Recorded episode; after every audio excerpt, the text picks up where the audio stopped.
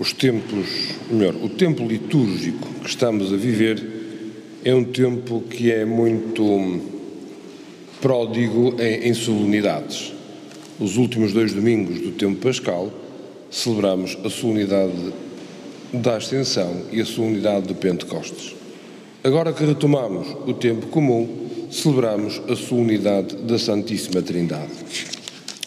Claro está que celebrar a solenidade da Santíssima Trindade pode ser hum, uma oportunidade para recordarmos a capacidade que nós temos de complicar as coisas.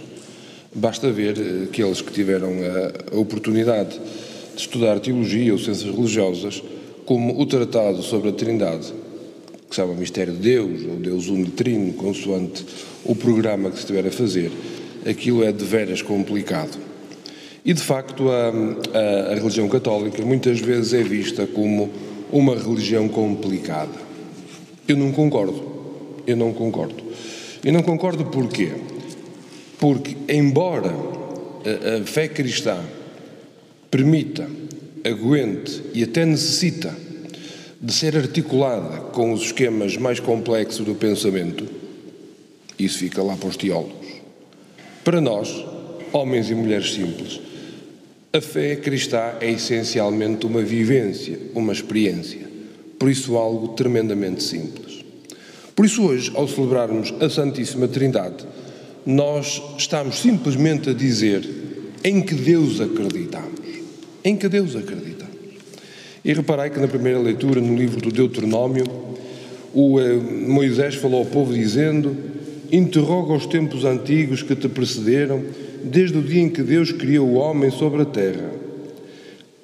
Ou seja, vede, e estamos a falar num contexto em que era um contexto como que em cada nação tinha o seu Deus, o seu Deus não, o seu conjunto de deuses, de facto não havia nenhum Deus que se assemelhasse ao Deus de, ao Deus de Yahvé, em Yahvé, ao Deus dos Hebreus.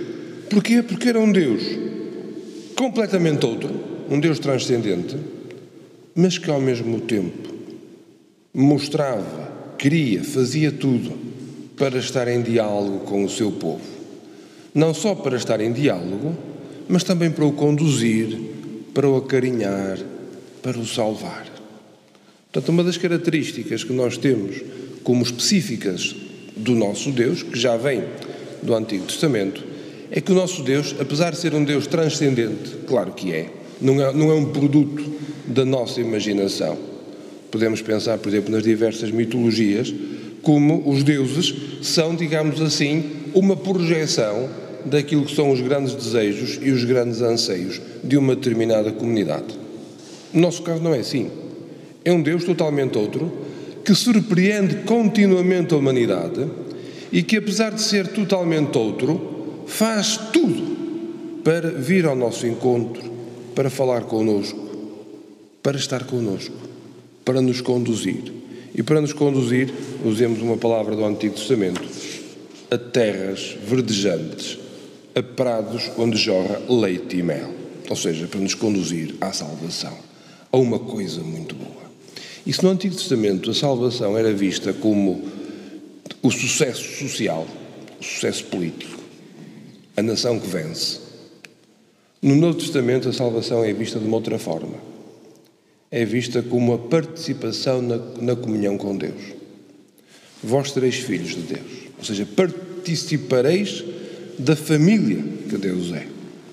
Ser salvo é entrar nestas relações de familiaridade com Deus, é entrar nesta nesta comunhão.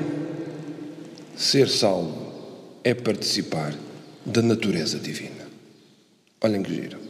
E aqui temos mais uma, mais uma, uma, uma, uma coisa que nos distingue e que, se vós reparares, na primeira leitura de Deuteronômio dizia Moisés falou ao povo dizendo, interroga os tempos antigos que te precederam. Nós hoje podemos dizer, interroga e observa toda, todas as outras religiões, ou para-religiões, ou sistemas filosóficos de vida, e vê se há algum em que acontece isto. Deus, que é comunhão de pessoas, convida-te a participar dessa mesma comunhão, porque Deus, sem deixar de ser Deus, assumiu a nossa humanidade. Isto, isto de facto é, é bonito.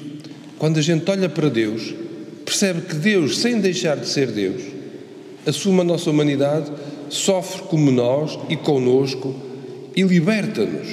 Liberta-nos convidando-nos à comunhão com Ele. Não é, não é como nas mitologias em que os deuses se namoravam, por exemplo, das, das, das, das jovens mais belas lá de, de, um determinado, de uma povoação e depois surgiam assim uns seres que eram um bocadinho mais que homens e um bocadinho menos que deuses. Uma coisa ali pelo meio. Não, não, não. Em Jesus Cristo, todos nós, sem deixarmos de ser homens e mulheres como somos, somos cada vez mais, na medida em que Deus habita a nossa existência e nós participamos na comunhão com Ele. E é por isso que o, o Evangelho nos envia a todos nós, Igreja, e de fazer discípulos de todas as nações, batizando-os em nome do Pai, do Filho e do Espírito Santo e ensinando-os a cumprir tudo o que vos mandei. Aqui, se calhar, temos que dizer ao evangelista aquilo que não sabe como é que a gente faz na catequese. Mas na catequese é ao contrário. Mal, mas fazemos. Vais aprender, que é para depois fazeres a festa da Eucaristia ou fazeres o Crisma. Ele aqui diz ao contrário. Batiza em nome do Pai, do Filho e do Espírito Santo, ensinando-os a cumprir tudo o que vos mandei.